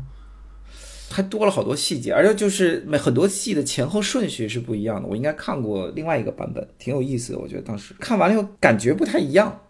在那个版本里，梁朝伟显得更茫然无知，他就根本不知道发生了什么事情，好像就没有这个他在家里碰到那个王菲的那个情节，我就我记不清楚了。但我当时感觉了，感觉的就是，就梁朝伟变成了一个对一切发生的事情更一无所知的那么一个人，而且这片子里很多的那个音乐的那个点，起的点和结束的点，然后都不一样，所以我当时印象很深。我觉得，哎，这个跟我以前熟悉的那个版本是不一样的，我觉得。其实他最新发行的那套 CC 版，也在之前的通用的发行版的基础上做了很多调整。嗯，我感觉是这样的。比如说片尾字幕，他重新做了。然后，然后我印象特别深的一个点是《重庆森林》里边那个特别有名的镜头，梁朝伟在 Midnight Express 那个快餐摊上喝咖啡的那场戏。我之前看到的版本都是王菲在看着他。梁朝伟，然后背景音是飞机的声音，但是我这次看 CD 版，那个镜头的背景音是《梦中人》王菲唱的那首歌，然后两个两个版本的安排完全不一样，给人感觉完全不一样。对，当时是他那个要去交电费，然后他为什么要叫交电费就说不清，然后就背景就是一个飞机飞过的声音，我记得挺清楚的。当那那场应该是那么处理，旧版本应该是那么处理的，我记得是。所以我我觉得特别奇妙的一点，其实是他的电影是在摸摸索索中得出这么一个最终的版本的，有的理想，有的不理想吧。但是从大体上来看，我会感觉他的，比如说每一个场景，从细部来看，每一个场景、每一个情绪的处理都是非常精确的，这是我的一个感觉。这可能是跟他拍片比有关系吧。他拍了这么多素材，然后最终总能选出来最合适的内容，然后在这个基础上再挑选音乐啊、剪辑方式啊之类的。反正总体上，王家卫电影给我的感觉就是每一场戏，还有每一次他想表达哪个情绪的时候，他所选的视觉呈现方式和听觉听觉的呈现方式，好像都是对的。好像都是最正确的、最精确的一种方式，这是我的一个观感。哎，你说到这个，我就想起一个问题，就这个访谈里提到一个事儿，我觉得还呃有点困惑，就是他不是一开始就是说自己拍那个《旺角卡门》，然后第一天就不知道该怎么拍什么之类的，挺抓瞎的。这是以前我看别的访谈里他说谭家明怎么给他解释啊，这第一场戏该怎么内容，然后他。有点慌什么之类的，但是今天我在这个访谈里也看到一点，就是说他们上来《旺角卡门》第一天拍的戏，就是刘德华冲到那个大排档砍大排档里去砍人，但是他一上他说这是我们拍的这个电影的第一个镜头，但这第一个镜头其实就是个特效镜头，就是因为它是以十二格每秒拍的，然后最后要加印一格，贴在每一格画面的后面再加印相同的一格。所以我当时我就看见这样就，所以嗯，这样就会显得他其实心里特别有数，对吧？对他，他其实从一开始他就知道这个这个片子该怎么拍，所以他才会想我要用一个不同的速度来拍这场戏。就是因为你，你要是怎么拍都要换各种角度可以，但你不会想到一开始就想我要我要换一个拍摄速度来拍这个拍这场戏，对吧？所以我觉得他应该是从一开始就心里比较有数的，后面说的可能有可能都是烟雾弹。我觉得，就是这个是我一个挺有意思的我一个一个发现吧。对，我在读他《旺角卡门》和《阿飞正传》时期的访谈的时候，我其实挺惊讶的一点是他其实是很有自信的一个导演，他对自己的能力非常确信。我拍出来的东西就是要跟其他香港导演不一样，然后我对同一场戏的呈现方式肯定要好过其他人。我在字里行间读到的感觉其实是他是一个非常有有自信的人，他知道自己将来会成为一个伟大导演。而且他很有那种他在访谈里边讲的那种 energy。我印象里边有比较深的一个段落，就是他讲很多人有 energy，但是那个 energy 会可能到三四十岁的时候，你就只有只有那个想法了，你的能量已经不见了，所以你也不会去做。但我现在是在这个快到三十岁还没到三十岁这个能量最高的时期，我一定要把我的想法呈现出来，我一定要用。行动，把自己头脑里边那些影像也好，把自己想要讲述的那些故事也好，呈现出来。他很有野心。他引用了就是葛达尔在《小兵》里面的那句话嘛，就他说他对葛达尔那句话印象很深刻。葛达尔那句原话就是：“对我来说，行动的时间已经过去了，我已经老了，反思的时间已经开始。”是，但是这不是一回事儿。这这两句话表达的是一个意思，但是他是在不同语境下引用的。所以不是这么一回事儿。他他当时引用小兵的这句话，好像是在解释他为什么要用那么多旁白吧？我印象里是。对，然后他说他自己的旁白非常的矫揉造作，然后葛达尔的旁白才是真的诗意。对对，其实我挺同意的。今天跟那个开营就是聊之前，我们也聊了几句。我说我其实时隔多年以后，我重新在法国又再看《重庆森林》的时候。就是我史无前例的感到了《重庆森林》里面那些旁白，让我在那个时刻让我突然觉得非常的矫揉造作，就是让我有一点没有办法忍受。我看开营好像也是在加拿大那边，也是正好有王家卫的回顾展，是吧？啊，对对对，但是等于我现在不在家里头，我出去玩了，等于我都是在网上自己再重新再看的。开展的时候我去照了个照片，你知道？但是我觉得就是。这个话其实也面对着吴泽源这么一大一个这么大一个粉丝，其实我也不太好说。啊，然后 没问题，我可以反驳的。我是这么觉得，就是说，就是最近重看，我觉得我最满意的作品其实是《旺角卡门》。我觉得《旺角卡门》每次看一遍，我都觉得它的含金量和它那个那个舒服程度都一直往上冒。有一个结合的点特别好，就是有一个特别世俗的一个香港电影的面貌。和一个独属于王家卫本人的一个特别温柔细致的一个情绪的一个结合的点，这个点结合的特别好。所以这个片子导致它有一个挺奇妙的一个化学反应。我我觉得任何一个电影，就是说，如果你产生了两种不同元素的对撞而产生一个化学反应的，这片子的魅力就会特别足。我觉得《旺角卡门》就处在这么一个状态，就是一方面它特别世俗，有万梓良这样的张牙舞爪的那种人出现，然后但另一方面又有张曼玉这样处理的特别温和，然后呢静态感特别强的那种角色出现，两个就这种元素互相组合起来，就对比感或者那种那种建立感特别强。所以它那个力量感就很很足。我从看那个《阿飞正传》的时候，我就感觉也很不错。但是这片子就是我我真是想想来想去想不出一个更合适的词来称。我就后来我就我就想到，就是从《阿飞正传》开始，王家卫的片子它多了一种非常油腻的口吻。这种油腻的口吻一直从《阿飞正传》一直延续到《一代宗师》都有。这个油腻的口吻，很多人觉得它是非常的，是那种非常浓浓烈的那种情感情绪，但其实它内在含包含着一种，我觉得是一种不像《王家卡门》那么自然，而是一种要拔生出来的那种情绪的浓厚感。然后这个浓厚感，当你很多时候，当你不是它自然产生的时候，你就需要用一种比较油腻的一种腔调去把它烘托出来。然后这就是我觉得在。《阿飞正传》里就开始有有这种油腻感，在那个东邪西毒和和尤其是重庆森林那个旁白，就是哎肥皂怎么变小了呀，毛巾怎么用，这种油腻感特别强。一一方面你可以说它很精彩，他开始比较着迷于这种油腻感。我不用这种油腻感不好，因为很多人想油腻还油腻油腻不到这个水准，但他这个感觉是像你看一幅画儿，但是你突然在上面刷了很重的那种透明漆一样。尽管那画儿看上去还是原来的样子，但是这个透明漆给这个给这幅画上添加了一种油感，这种油感就是像一个王家卫的标签一样，一直贴在他的作品上，就是挥之不去。但唯有我觉得《旺角卡门》里没有，就是挺清新的一个一个东西。你别看《重庆森林》被誉为什么那么浪漫啊，但它其实里面内在的那个油腻感挺强的，包括金城武的很多动作，比如说帮女人脱鞋啊什么的啊，我觉得。当时看很感动，但是后来再翻过来看，觉得啊，这种里面内在的那种直男的那种审视眼光产生的那种油感特别强。那武则元反驳啊，我甚至都懒得反驳，或者我甚至都懒得反驳。那或者吴泽源，你你你你比较喜欢？你刚刚不是说你喜欢二零四六吗？就或者你你聊聊你比较喜欢的王家卫吧。我作为大粉丝，我同意看英说的，冲旺角卡门很棒呀，嗯，没毛病，旺角卡门。但我我是从语言层面，我很喜欢王家卫的，因为你看这个作者电影，这个王家卫作为一个作者作品作为总体这么一个角度，你能你会发现很多元素已经在《旺角卡门》里面有雏形了，不管是视觉元素还是主题元素，你包括情感的元素，包括爱而不得这些元素，再包括楼梯。他对楼梯的执念，我我不想吹得太过，但是他对某些情绪的特别精确表达，我我现在还是印象很深的一个场景，就是刘德华死的那一段，那一段也是用了停格加印，那一段的情绪和形式真的是非常吻合，就是那种死亡之前的疲倦感，然后在停格加印被停格加印这种形式表达特别棒。那如果要我讲王家卫的电影，我最喜欢的《冲冠乍泄》是给我情感冲击力最最强的一部。我不知道这么形容是不是精确，因为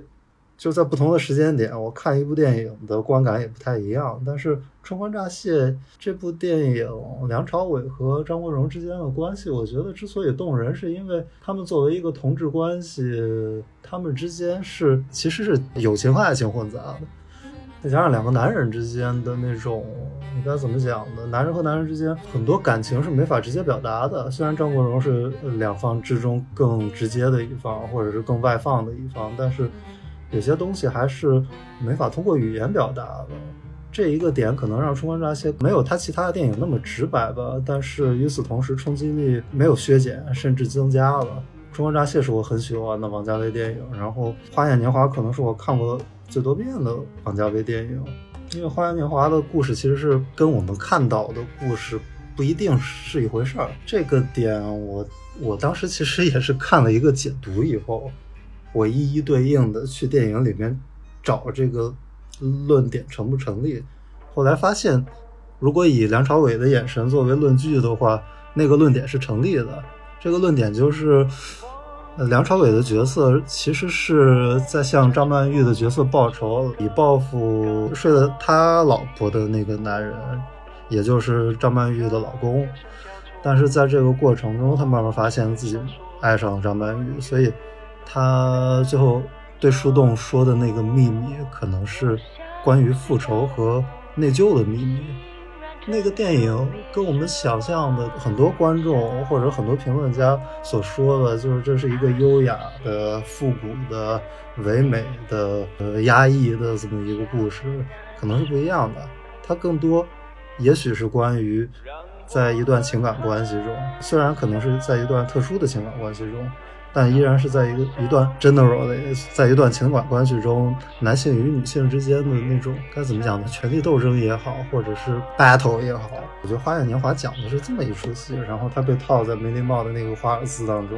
是一个队伍的形式，但是队伍本身也可能是一场对搏。除此之外，《花样年华》的镜头呀，对空间的设计，对画外空间的运用，所有那些东西。实在是太完美了，就就是一个完美的艺术品。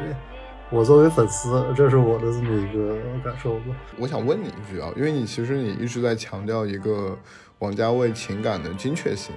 但是其实我们可能有的时候恰恰往往会觉得，呃，包括其实我觉得开营的一个很重要的论点就是说，其实王家卫电影里面那个情感相对来说是弥散的，是暧昧的，它可能是一个无指向性的，呃，恰恰是因为这种无指向性，它。呃，反而就是它带给一种非常迷人的感觉，呃，而且刚才其实你也说了嘛，你从可能另外一个视角，你又能够看到那个电影里面可能完全不同的一种解读方式，在这个意义上，你怎么来说所谓王家卫的那个情感的精确性？难道它恰恰不是多义的吗？恰恰是一种很开放的？那我可能比较实证主义吧，嗯，我觉得因为王家卫在访谈里边。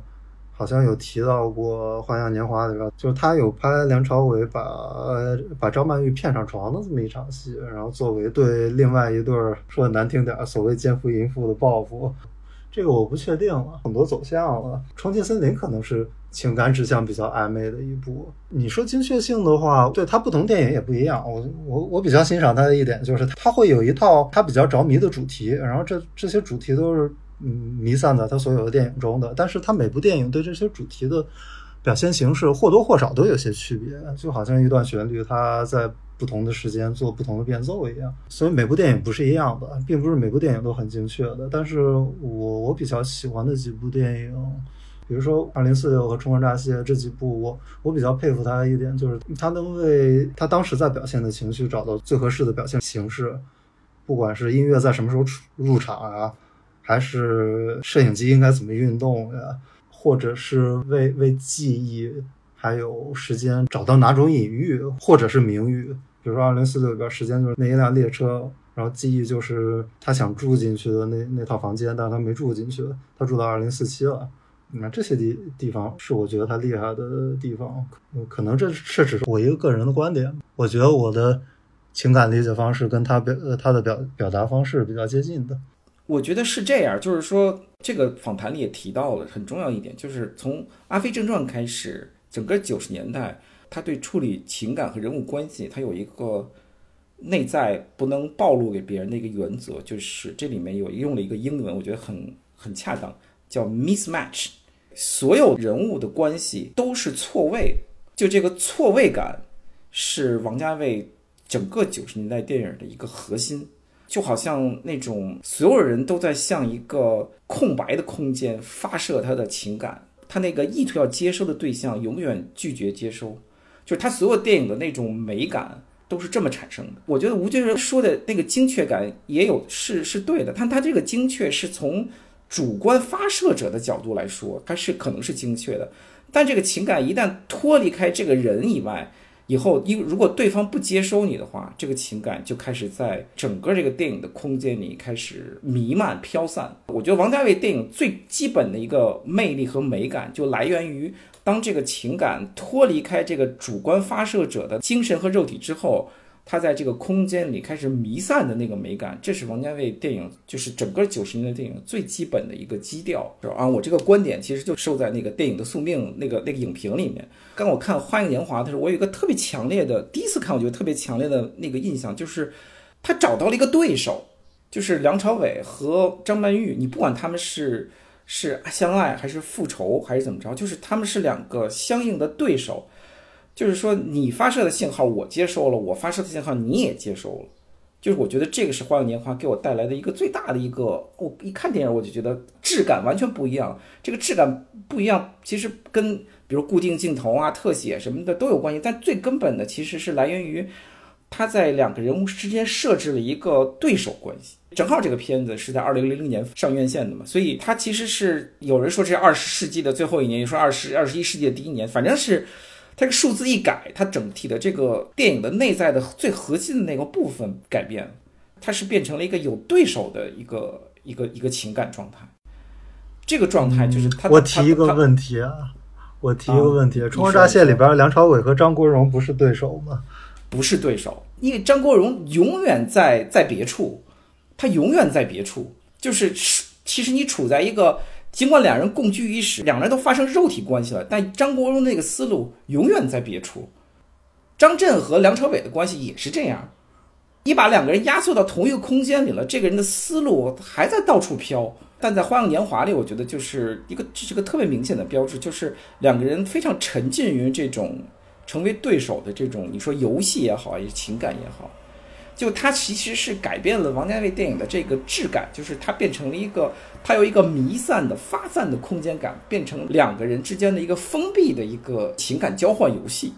这个其实代表了王家卫一个最根本的改变。我觉得这个改变很大程度来源于，比如说他对在地性文化的这种触感的改变，他所生活的这个环境所带来的那种情绪性的那种弥散啊，你可以说消失了。在跨入新新世纪的时候，他其实其实是这种关系的改变，是他有意识的，他是在有意识的去刻画一个他在现实当中能接触到那个那种弥散性的消失和这种对手封闭性关系的这种成立啊，他能感受到的这种关系移植到了，比如说像《花样年华》或者是呃《二零四六》里面，这是他最根本的一个风格的变化。你可能就会觉得这种变化带来了另外一种魅力。但从我从我个人的角度看，我觉得是一个挺可惜的一个变化，因为你由一个非常有可能性、充满这种 potential 的那种状态，回归到一个封闭状态当中的两个人的这种啊接驳的这种对视状态，我觉得这种。对我来说是一种可惜的一种转变，但可能对他来说或者对别人来说是一种成熟、更成熟的一种情感状态。这是我觉得一个特别本质的一个区别。你可以看八十年代的末尾，《旺角卡门》，它是一个 mismatch 的一个一个萌芽状态。张曼玉对于刘德华那个情感，它是一个 mismatch 的萌芽，有可能是无意识的，有可能是来源于直觉。但是从九十年代开始，它是一个非常连贯的一个 mismatch 的这个一个一个设置设定，然后到二零零零年《花样年华》，它就彻底改变了，就把过去的这种都对这一套核心的东西最重要的组成部分之一给抛掉，然后变成了一个另外样貌的一个情感对手戏状态。我觉得这是它的三个不同的时代吧。就是从我角度来讲，我觉得最有魅力的肯定是九十年代这一部分。再往后的话，我个人从我个人角度看，我看不出更多的魅力来。哪怕《花样年华》，其实我也看不出更多的魅力来。但是你可以他，你可以承认他拍摄的非常精致好看，镜头运动非常非常漂亮和美丽。但是从实质产生的魅力状态，对我来说，它缺乏吸引力。但这是我个人的感觉，可能别人觉得更好，这都不一定。这是我个人的观点。我想提一个不同的视角吧。我我们把它可能从从《重庆森林》开始的五部片子分成两波，一波是《重庆森林》《堕落天使》和《春光乍泄》，东邪西毒我我先跑到一边了，就这是我比较专断的一个划分方式。另另外一边是《花样年华》和《二零四六》，然后这个划分的重点在哪儿呢？我觉得重点还是在一九九七。重庆森林和堕落天使的时候，王家卫其实是处在一种特别饥饿的状态，就是他要把周边的所有有可能发生变化、可能有可能在九七之后发生变化甚至不复存在的环境，他要用摄影机拍摄下来，他要把当时香港的样貌给记录在胶片上，所以他当时的电影形成的可能是那样一种形态，包括呃《春光乍泄》里边的一些政治影射，还有。港人心态一种焦虑感吧，然后到了九七之后，他不着急了，他没有我要记录嗯香港的环境和一个香港人在回归之前的心态的这么一个主观的意愿在了。然后他去了哪儿呢？他去了他记忆中一个美好的童年，一个离现在比较久远的香港。他在那个环境中发现美感。我觉得《花年华二零四六》对细节，包括服装啊，包括饮食呀，包括环境的那种执迷感，是蛮蛮像普鲁斯特的。他要找回一个逝去的时光。他要找回一段逝去的时光，他要把电影作为一个存放记忆的容器，然后在其中找回所有的细节。因为他在寻找这种逝去的时光，所以《花年华》和《二零四六》是带有某种封闭性和稳定性的。然后这可能会带来开营所所得到那些观感吧。我的视角是这样的。其实我的很多想法其实跟你也很像。其实我倒觉得你的这么一套想法，就我其实有的时候看，就是看王家卫，其实我也会想到普鲁斯特，就是包括刚才前面凯英讲的那种。所谓的错位吧，或者说是错付，就是整一个情感弥弥散在他所有的影像中那种质感。我觉得其实也是我们每个人，呃，去回忆小时候，或者说是去回忆你最好的那段时间，其实那种就记忆可以好像这样绵延开来，可以不停的发散，你也不知道会带带向你去哪里，那种潜在的极大的丰富性吧。我觉得这个就是可能王家卫电影的一个魅力，可能从这个意义上，我再去看《开营》，嗯，后面就在说，比如说到了《花样年华》之后，特别是可能当他离开香港这么一个市井文化，当他呃去讲别的东西，甚至去美国的时候，嗯，他的那套东西似乎就慢慢失效了。呃，或者就是你也很难想象，就是普鲁斯特在回忆之外的那些创作。我觉得就是我在这个意义上，我就还蛮好奇，就是说蓝莓之夜这边你是怎么看待他后面，比如说蓝莓时光啊，不是，就是蓝莓蓝莓之夜，我我就看过一遍吧。对，蓝莓之夜没有留下什么印象这样的作品。呃，一代宗师，我不知道一代宗师感官上给我的感觉是挺笨重的。就就他用的那些，在美学上我挺难接受的。他做出很多选择是我蛮难接受的。但是从创作动机这方面，说回这本书了，访谈录里边也有讲过，就是他的创作逻辑跟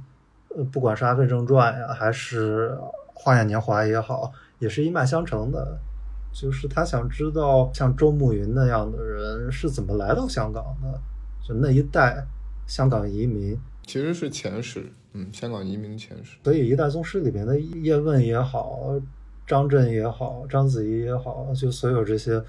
最后忠于香港的这些人，他用一个可能是社会学的术语，就是华人的离散，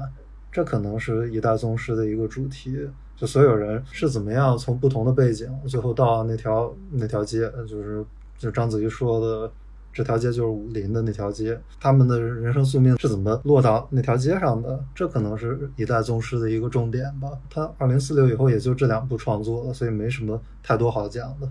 哦，因为我觉得也特别有意思，是在这本访谈录最开始，其实很上来的地方，王家卫就说，他说他他是不相信绿色区的，然后他说他拍《旺角卡门》，他就要跟那样的一群人。他不相信 research，你一天问他一些问题，你就能得到这对这个人物的一个认识，你就可以回去写剧本。他说他要跟这样的一群人待在一起，啊，你才能够。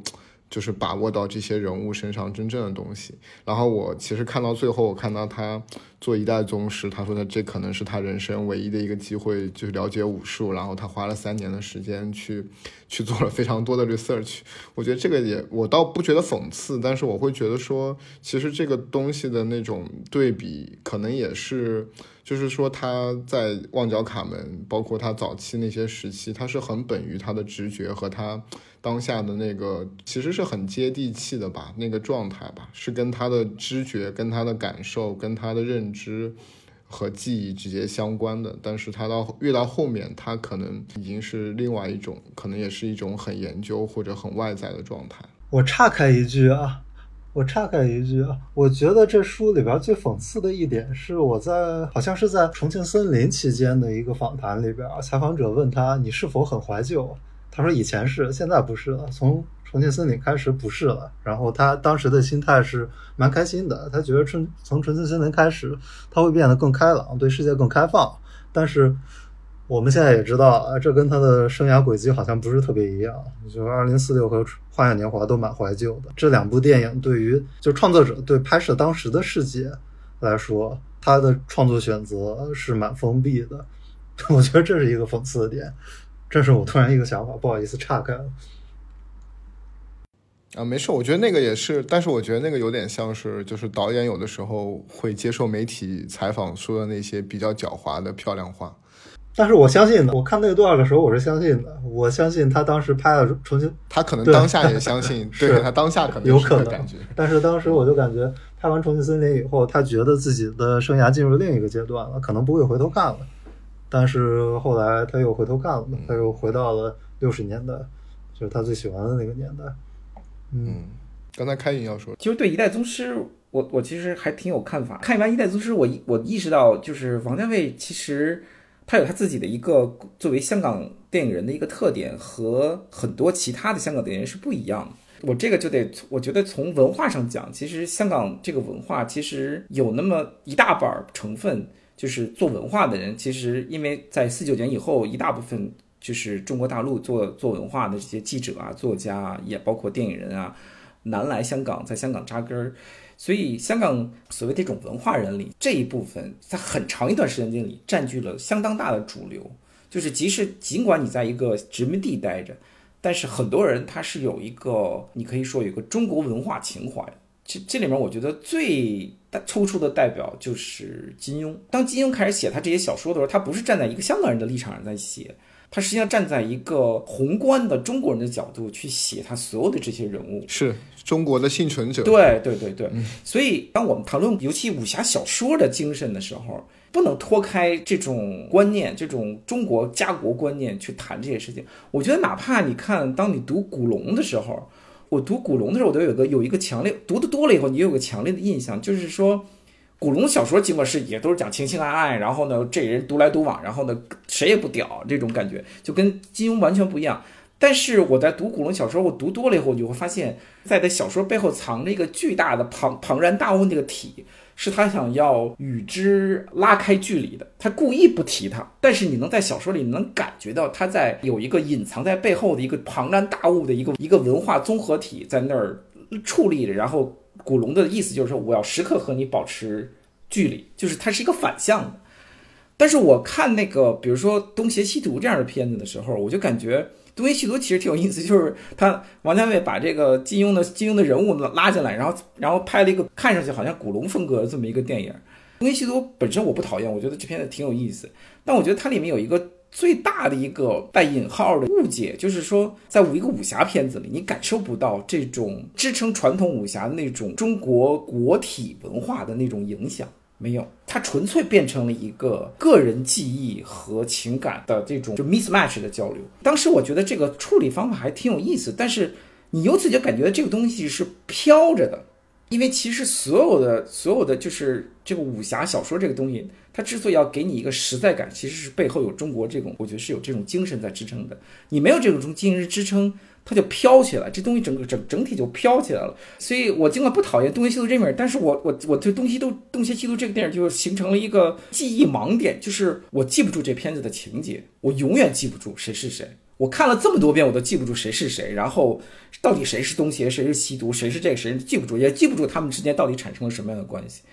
就是因为他把这个中国传统这种精神意识的这种东西给给完全剥离掉了。由此，我其实意识到，其实王家卫同样生长在香港文化里。但他不属于那一部分南来香港文化人的那种思路。尽管他非常怀念六十年代，但所有怀念的六十年代这些整体这些东西，都跟中国的那个宏观文化没有产生实质性的联系。就我觉得这点挺有意思，就是当你听那个另外一个香港文化人陶杰去讲香港六十年代，他的所有的回忆都跟那个南来香港那些那群文化人紧紧的挂钩在一起。可能因为他爸爸是那个《明报》的那个主编吧，所以。他所有的这些记忆都跟这些南来文化、南来香港的一些中国文化、本土文化挂在一起。但我觉得王家卫是是跟他们是完全不一样，他的所有的文化全是西方电影、小说，然后音乐。尽管他很爱读金庸的小说，但是但实际上他本人待在这个圈子外面，我觉得这一点。这个特点其实到了他的这个思路，这个特点就是我不能说他是个劣势。我觉得在比如他当他在拍，比如说《重庆森林》，在拍《堕落天使》，甚至在拍那个《春光乍泄》的时候，这一部分是他的优点，就是他能很轻易的把这个东西都甩开，然后做出一个非常飘逸的一个东西来，然后呢，让全世界人民都接受。相反，比如说你就那一部分人，他其实很难做出一个东西来，可以让西方观众能接受到。但是我觉得，当他开始拍，比如说像《一代宗师》这样的这种这样的片子的时候，他就面临了一个问题，就是说他在主观理性上想要把他失去的那一部分，比如说中国隐藏在武侠电影或者是功夫电影背后的那中国精神实体拉回到这个《一代宗师》里来。这个《一代宗师》这个片子最大的毛病，就是因为他吃不透，他抓不住这个东西的那个核心精髓所在。他抓不住这个东西的最关键的那个点所在，所以他每每都要把关于这个中国文化国家精神实质，那他忍不住他把落在人和人个人情感关系的那个触动、那个萌动上，所以他的落脚点是错位的。当你开始试图描述，比如说家族恩怨、复仇，或者是功夫，或者是这种，你不能把落脚点落在一个个人情感关系上。看到这片子最后，就就发现他可能重新拍了一次《花样年华》而已。他这个片子里包含了完全不能融合的两个两个东西：个人情感。的这种意识和中国文化精神实质那个整体能结合在一起没有？这两个东西在这片子里是分裂的。在前一部分你还能看到精神实体在哪，但后一部分就直接直接变成《花样年华》了，直接变成一个一个香港本地文化。接着就是两个人的背影沿着那个沿着那条街走下去，就就一模一样了。就觉得他对这一点从一代宗师里能看出他对关于真正的那个传统中国精神实质那个东西的把握。我觉得是非常吃力的，这个吃力感导致了这个一代宗师成为一个非常笨重的一个东西。由此，我其实特别想，这属于我个人的一个恶趣味，就是说，几乎在我觉得应该是在同差不多时间吧，因为大家拍了好多叶问电影，我特别喜欢那个邱礼涛拍的那个《叶问终极一战》，他这个那个那个那个片子拍的特别简陋，摄影什么都特别简陋，叶问还是那谁演，但是但是黄秋。黄秋生吗？对，但是我不知道能不能提这名字啊，我不知道能不能提这名字，然后，对吧？然后，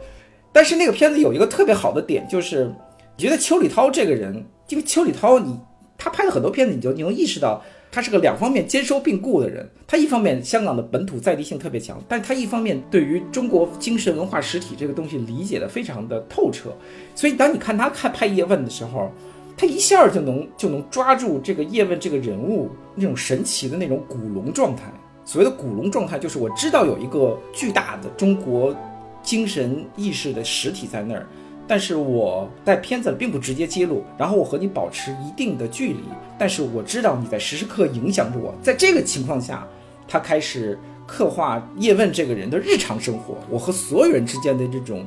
非常民俗化的这种 local 的这种这种情感，就他和他媳妇儿的情感和徒弟的情感，整个这片子拍的非常粗糙，但这个情感非常的顺畅，让你看的特别舒服。就是他做到了一点，就是他能把个人流淌出来的情感和这个精神实质 match 在一起，搭配的非常相得益彰。我觉得这个就这种东西，这部叶问片子里体现出来的那种对双方对两个不同层面的文化实质的那个理解，我觉得比。王家卫要出色很多，尽管王家卫是个大制作，每个镜头都拍得非常精致，但我觉得他这个片子缺了对这中国文化精神实体的把握，在你可以在《叶问终极一战》里看到的非常清楚，而且是一种让人非常舒服的方式，在另一个电影里表达出，他表达不出来，他在《一代一代宗师》里花了非常大的力气，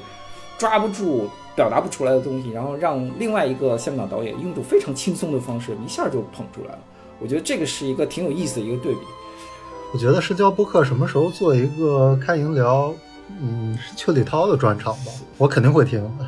我觉得我觉得特别有意思，没问题。啊，我也是，我是邱礼涛的粉丝，我我是邱礼涛。我我曾经说过，我我曾经说过，这这个这个华语电影界，就是说，在我心目中，就只有四个导演，我可以我可以讨论，就是侯孝贤、呃，杜琪峰、王家卫和邱礼涛。首我首先预告一下，我们可能呃，再过两个礼拜吧，可能会有一个关于开营的一个专场，也是跟他的新书有关系。到时候我们会聊一聊开营的生涯，然后我我在遥远的，嗯。思考一下什么时候组织一个邱礼涛，确实是等到可能等到邱礼涛有有有新片上的时候吧，我觉得。我我就想说，邱礼涛有很多片子，他拍了，他现在拍完了没上映的片子有很多，起码有起码有四个，起码有四部等着在那个片库里待待着等着上映的片子，起码有四个。如果如果在电影史里边，你们把王家卫分波的话，会分到哪一波呢？对他，比如说他是在哪个流派里边，他比较适合待在哪个流派里边呢？他有点属于开宗立派的吧，我觉得。我也觉得他，我也我也觉得他是自成一派，在前无古人后无来者，后面学他的人都学的不像。对，就是你对，可能是个奇葩。对我，我我说句不好听的，就是美国这么多人都是每个就北美这边出现的这些独立导演，每个人都说哎，我的我是王家卫是我老师，我看了一下，没有一个人学的像什么那个月光男孩，那真的完全没有没有得到那个他的他的他的那个要领，就是瞎学。我我在做这个播客之前，我在想这个问题，然后我在想的一个点其实是，虽然他用的都是大明星，然后虽然他把所有这些人拍的都很漂亮，但是他在表现情感关系的时候，他会把一些你不能说丑陋，但是是比较英文说就是 raw，就是就比较粗糙、比较比较残酷的一面拿出来。在这一点上，他有的时候会让我想起卡萨维茨，但是但是视觉方面，这两个人肯定是不一样。因为王家卫其实他本人他观影量很大，我觉得他可能会从很多不同的。导演那儿吸取一些东西，比如他，嗯，我明白，我明白，但是每个导演都有一个核心嘛。我从核心的角度在想这个问题，可能从工作方法上，两个人之间还真是有一些类似的地方。但我觉得，如果你这么说的话，卡萨维斯可能就更就是更 raw 了，就更更糙一些。我觉得，卡萨维斯毫无疑问的是更 raw 了，对。但是我我只是讲这种情感的赤裸程度上。嗯，在这一波里边，我能想到尼古拉斯雷，然后我能想到，呃，从某种程度上可以说卡拉克斯吧，然后卡萨维茨，就是这些人可能有，可能有一些相近性。我我在想这个问题，但是王家卫，他有一点是，他不像卡萨维茨或者尼古拉斯雷一样，他会把自己牵扯到故事中，嗯，他好像到最后还是保持一定的距离的。你说梁朝伟是在这个故事中的，梁朝伟是陷进这个故事中的，但是王家卫作为一个导演，他不会陷进这个故事中，他还是与与故事之间是有一个距离的。对，这是我在考虑的一个问题。我觉得就是他可能跟卡拉维茨。最不一样的地方，我觉得也就是前面开云说的，他的凯撒维茨里面人与人之间的那种关系，或者我觉得开云那个说法，所谓的 mismatch，更多的是一种欲望投射之后的一个，不能说是空洞的投射，但是是一个投，是一个，是一个，就是投射有结果的，有可能是一个恋物的，对，有可能是一个恋物式的投射，对，但是我觉得，哎，对对。对对对对对，我觉得我比我比较同意吴泽源这个说法。但是我感觉卡萨维斯卡萨维斯那个还是就是人与人间那个关系还是有明确的张力和那种冲突性在里面的。对他更实，我觉得。所以这两个人，我觉得他们整体电影给的那种质感其实是相差挺大的，就是他那个气质上，我觉得是相差很大的。虽然他们的工作方式，我觉得呃可能还真有相似的地方。所以，我其实想问你的问题就是：那王家卫是你最喜欢的华语导演吗？那肯定是啊。那全球导演里边，我觉得应该也是 top five。嗯嗯，好。呃，昨天这个问题我已经问过开营了。开营不刚才说了四个人吗？这四个人就是这个顺序：侯孝贤、杜琪峰、王家卫和邱礼涛。我挺好奇的，所以九仓不喜欢。嗯，蔡明亮是吧？如果有第五个人的话，那就是蔡明亮。很委婉，这个这个回答很官方。这样，蔡明亮的有些作品我很喜欢，但有些作品我感觉我个人接受不了。就是有些作品我我觉得接受不了，但有些作品我很喜欢，就是差别很大。